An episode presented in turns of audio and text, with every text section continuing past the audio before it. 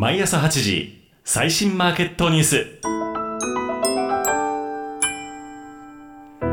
おはようございます。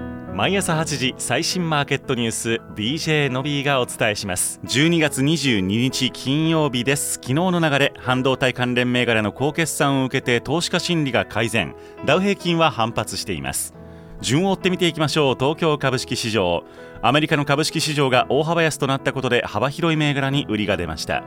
外国為替市場でドル円が下落したことから輸出関連銘柄にも売りが出て日経平均は3日ぶりに大幅反発となりました。クリスマスシーズンで休暇に入る市場関係者が多く売りが一巡した後は海外投資家を中心に積極的な売買が手控えられやすかったとの声も聞かれます。日経平均534円47銭安3万3140円47銭で取引を終えました。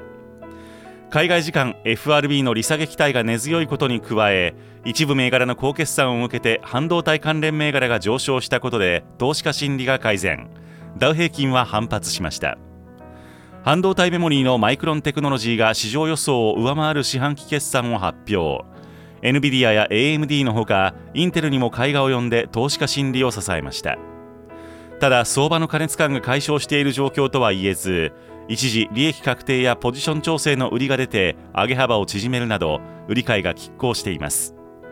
ダウ平均322ドル35セント高3万7404ドル35セントで取引を終えています。為替市場ドル円はニューヨーク時間に入って売りが加速一時142円台前半まで下落しました。アメリカの GDP 改定値が下方修正されたことからドル売りが強まった格好です。